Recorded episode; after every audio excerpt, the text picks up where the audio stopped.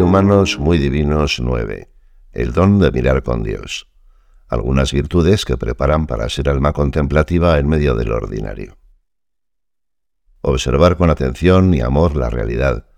En esa descripción coinciden muchos pensadores, científicos o artistas que han cultivado el arte de la contemplación. Descubrir la riqueza de verdad y de belleza que hay detrás de lo que existe, incluso donde no lo sospechábamos, despojarnos de nuestras ansias de controlarlo todo para disfrutar de lo que tenemos entre manos, especialmente de lo pequeño. ¿Por qué, si se trata simplemente de observar de una determinada manera, a veces nos puede parecer tan complicado? Aprender a hacerlo nos ilusiona de manera especial porque sabemos que si todo lo creado merece la contemplación de los hombres, mucho más lo merece su Creador, en cuya infinita hermosura se reflejan todas las maravillas conocidas. Hemos sido creados por Dios para la contemplación. Esta será perfecta en la vida futura cuando veamos al Creador cara a cara y en Él comprendamos con claridad y disfrutemos de todas las cosas.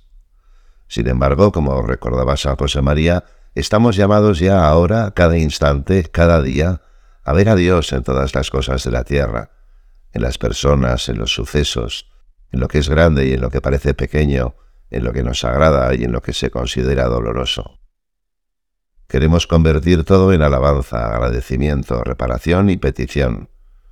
No miramos a Dios a pesar del ajetreo diario, sino precisamente a través de Él, usándolo como trampolín para meternos en el cielo.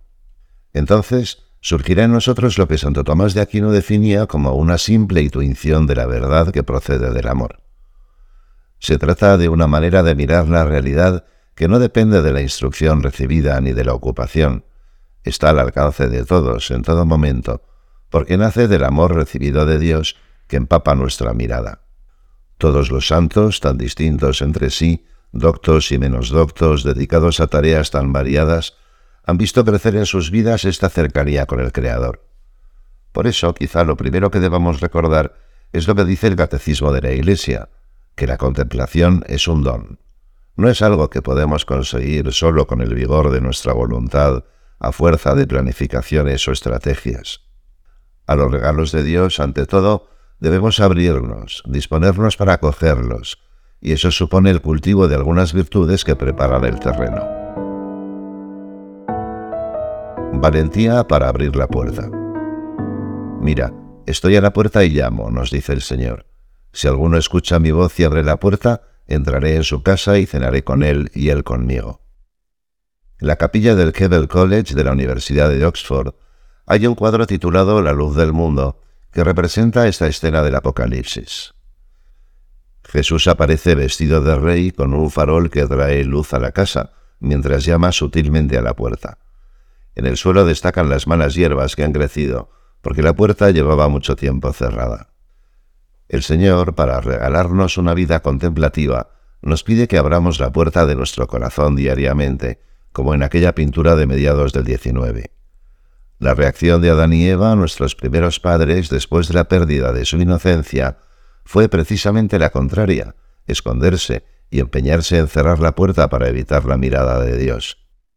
Y todos sus descendientes conservamos algo de esa tendencia. Se trata quizá de un infundado temor a lo que pueda pedirnos, miedo a sentirnos dependientes, incertidumbre de perder el efímero control sobre nuestras vidas. O quizás simplemente preferimos una cómoda inercia que nos mantiene lejanos de lo espiritual por el esfuerzo que supone disponerse a recibir ese don. Se repite de alguna manera la escena de Belén cada día.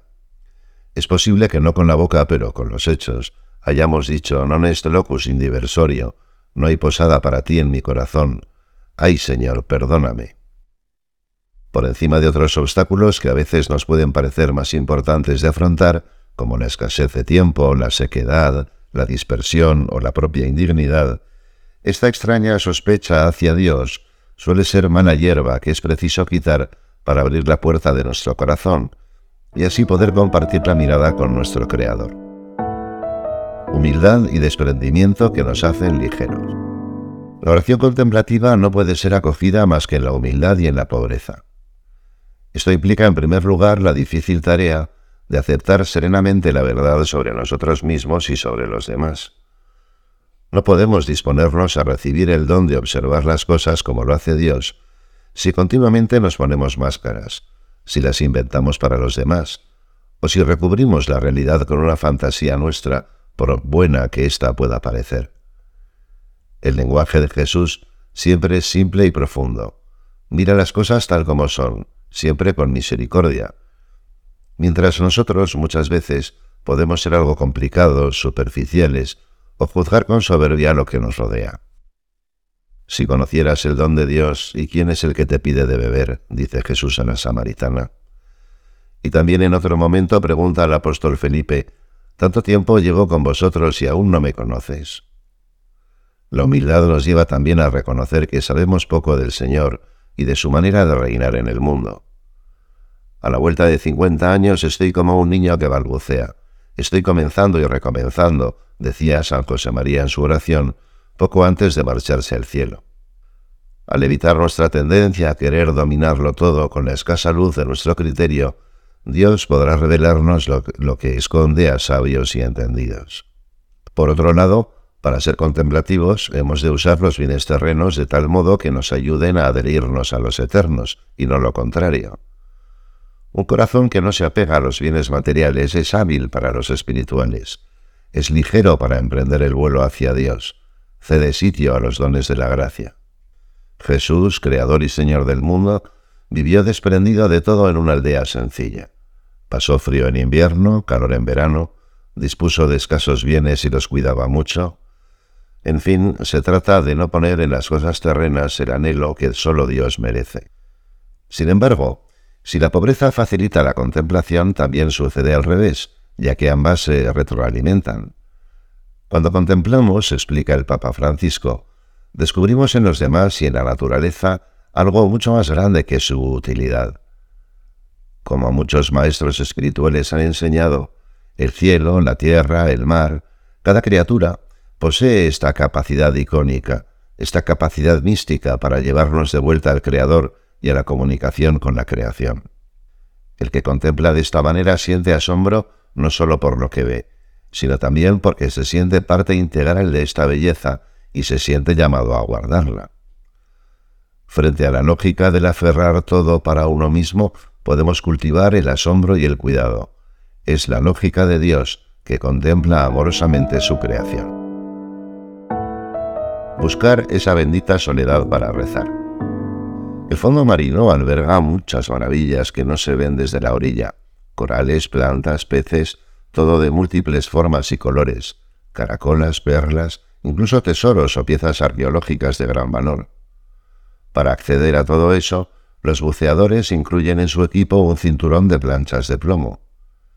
Lejos de ser un estorbo, ese implemento les ofrece peso bajo el agua para contrarrestar la tendencia del cuerpo a flotar y regresar a la superficie. De manera análoga, todos necesitamos peso interior para bucear en el mar de la contemplación de Dios, lejos de la superficie y de la distracción. Para que el alma llegue a contemplar la naturaleza invisible de Dios, San Gregorio Magno sostenía que el primer escalón es aprender a recogerse en sí misma. Los evangelios nos muestran a Jesús frecuentemente orando en lugares tranquilos y apartados. Si el Hijo de Dios sentía esa necesidad de estar a solas con su Padre, ¿cuánto más lo necesitaremos nosotros? Tendremos que perder el miedo que quizá nos produce el silencio. Buscaremos esa bendita soledad que tanta falta hace para tener en marcha la vida interior. En el siglo XVI, un matrimonio español pidió a San Pedro de Alcántara que les enseñara a dialogar con Dios. Entre sus consejos, el místico castellano decía que si el tiempo de la oración es breve, se gasta todo en sosegar la imaginación y aquietar el corazón. Y cuando ya está quieto, se termina la oración justo cuando más falta hacía. Por eso siempre es bueno acudir a nuestras costumbres de piedad sin prisas, con tiempo suficiente, evitando llegar con los sentidos despiertos y el alma dormida. Una dieta para saborear lo ordinario. La tecnología nos ofrece un acceso rápido a infinidad de información y una veloz comunicación. Sabemos bien que esta ventaja, cuando nos descuidamos, se convierte en una mala compañera para nuestro diálogo con Dios. Si los sentidos se acostumbran solamente a esas velocidades y estímulos, cuando otra tarea exige una actividad distinta de la mente, es fácil caer en la dispersión. Se buscan entonces refuerzos afectivos constantes para sentirse bien, al margen de la sobriedad del ordinario, de la que se huye casi inconscientemente. Esta actitud puede incluso afectar a los demás, porque como explica Santa Faustina Kowalska, las almas menos recogidas, superficiales, quieren que las demás se les parezcan, ya que constituyen para ellas un remordimiento continuo.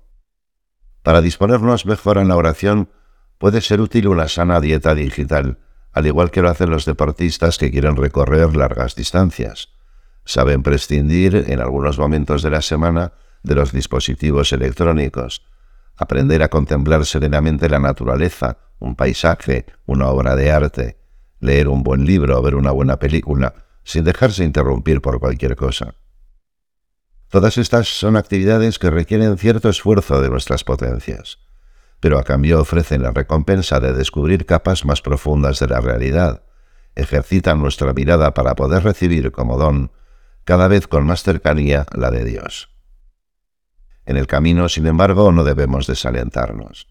Lo que más agrada a Dios de nuestros ratos de oración es la buena voluntad de acompañarlo, nuestra simple presencia y compañía, como la de un niño pequeño con sus padres. Alentados con esta actitud filial, podremos ser valientes para superar la inquietud ante el aparente silencio y soledad de la oración. Ningún recurso que empleemos al orar sustituye el impulso genuino de tratar a Dios de tú a tú, la decisión libre y discreta de decirle un te quiero insustituible que nadie más puede decir en nuestro lugar.